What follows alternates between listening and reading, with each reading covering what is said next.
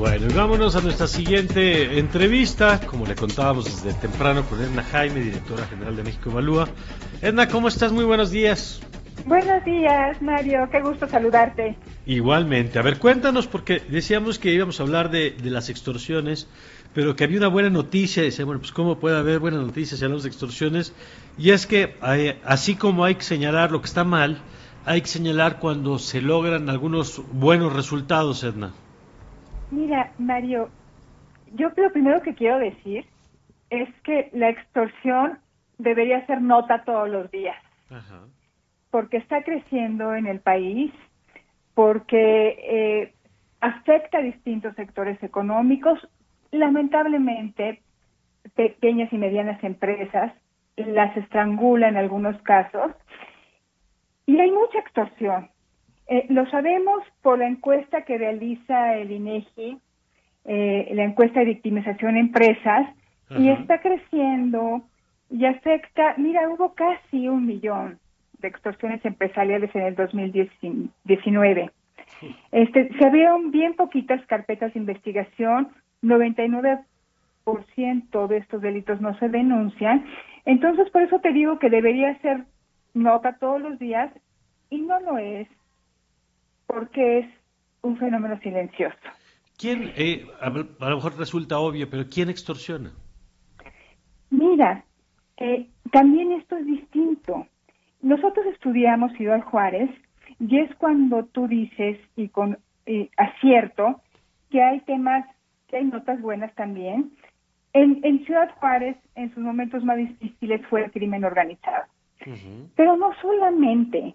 Mira, el trabajo que hicimos en Ciudad Juárez consistió en un trabajo cuantitativo, como lo que hacemos, pero se, se complementó con trabajo cualitativo.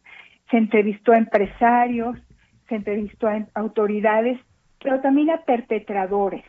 Entramos a prisiones, ubicamos a quienes estaban sentenciados por extorsión y hay personas que tienen una, llevan una vida normal, un empleo formal, eh, eh, legal en la mañana, y en la tarde forman parte de estas organizaciones, son los que cobran, son los que mandan las cartas para amenazar.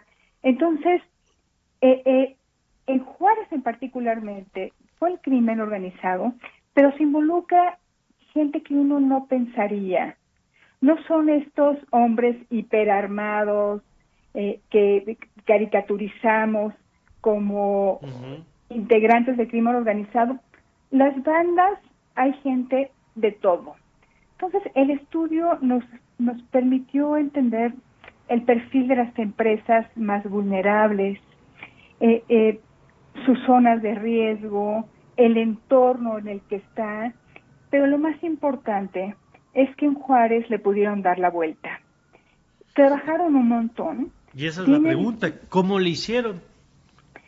pues con, con mucho trabajo y con muchísimo involucramiento ciudadano, ciudadano Ajá. con eh, allá tienen Mario es una sociedad bien fuerte empresarios bien entrones que se organizan en redes y que se articulan con la autoridad para hacer cosas se creó una unidad unidad antiextorsión con gente que cumplía muchos requisitos uno eh, pues que parecían incorruptibles y generaron confianza entre las personas que estaban siendo amenazadas. Eh, se promovió la de denuncia y la denuncia se promovió porque se creó estas redes que protegían al empresario eh, amenazado. No estaba solo. Cuando te sientes solo y frente a una amenaza que es muy creíble de que te pueden quemar, quemar el negocio, que te pueden afectar a ti en, la, en lo personal o a tu familia, te callas y pagas.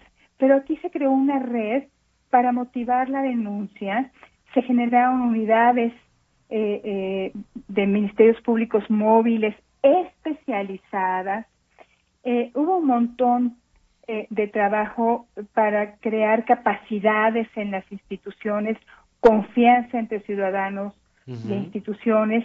El estudio que se encuentra en la página de Internet, eh, lo titulamos Impuesto Criminal, la extorsión en Ciudad Juárez, vienen cuadros muy detallados donde se identifica el problema, pues el problema de colusión, autoridades, grupos criminales, cómo se resolvió y qué lección dejó. Es muy importante identificar las lecciones porque queremos que esto que sucedió en Juárez se aprenda en otros lugares. Entonces, por eso, esta semana, eh, y este mes más bien, va a ser el mes de la extorsión para México Evalúa. Queremos visibilizarlo. Vamos a estar también contando historias periodísticas. Eh, eh, estuvimos trabajando de la mano con algunos reporteros.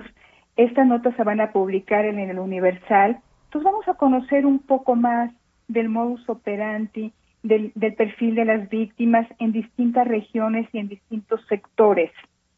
Eh, porque lo que sí no podemos hacer es seguir pretendiendo que no pasa nada. Porque la extorsión, como te digo, se extiende, se profundiza y sus secuelas son grandes. Una que identifico es que pues interrumpe el proceso de emprendimiento alguien que se avienta al ruedo, a, pesar de todas las dificultades, Mario, pues se encuentra no solamente con la extorsión institucionalizada, que es la de cargas burocráticas que implican en algunos casos corrupción, sino se encuentran con la amenaza de la extorsión criminal. Todos los estrangulan, no los dejan respirar y crecer, y esto tiene consecuencias en productividad, en la generación de empleo digno, en que estas empresas puedan crecer. Y si no lo resolvemos, la brecha entre las que se defienden y las que nacen pero no pueden prosperar se va a hacer, seguir abriendo. Entonces vamos a ser el país de las grandes desigualdades. Hasta allá llega la repercusión de la extorsión. Sí, claro, claro. Ale, tú tienes una pregunta. Sí, Edna, buenos días. Te saluda Alexia Guindi. Ahora, ¿Cómo me llamó la atención. Muy bien, gracias. Me llamó la atención que ustedes supieron descifrar el perfil de estos extorsionadores, ¿no? Que no es el típico extorsionador que nos imaginamos. Pero yo quería preguntar si muchos de esos extorsionadores ustedes tienen o, saben de algún programa que trabaje con ellos para, para, para que dejen de hacer esta práctica, ¿no? Luego, como esos programas que van a prisiones y trabajan como en rehabilitar ciertos crímenes que la gente lo hace a veces por necesidad o por presión. ¿Hay programas también que se enfoquen en que estos extorsionadores dejen de extorsionar? Mira, ese debería ser uno de los trabajos de la reinserción social que pues nuestra política penitenciaria debería tener. Eh, sabemos que no necesariamente tenemos los los mejores programas de reinserción, eh, de, capacitación, porque estas personas eventualmente van a regresar a la vida y sería muy importante que tuvieran algunos instrumentos que, les evitara la reincidencia. Eh, y me, me parece una pregunta importantísima porque es lo que buscamos.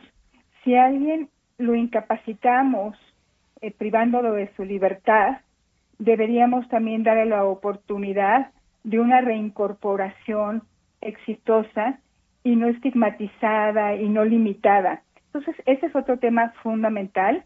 Eh, lo que fue importante fue tener contacto con alguno de estos perpetradores, conocer sus motivaciones, porque eso sí nos lleva, además de pensar en estos eh, eh, temas que tienen que ver con la justicia penal, también de cómo prevenimos, de cómo evitar que se inicien carreras criminales y entonces pues pues abordamos un tema bien fundamental. Tenemos que trabajar también en la prevención. De acuerdo. Muy bien, Eda, pues gracias por compartir la información con nosotros. Te mando un abrazo y a los dos les mando un abrazo. Muchas gracias. Gracias, Edna Jaime, directora general de México Evalúa. Nosotros nos vamos con información financiera. Radar Económico.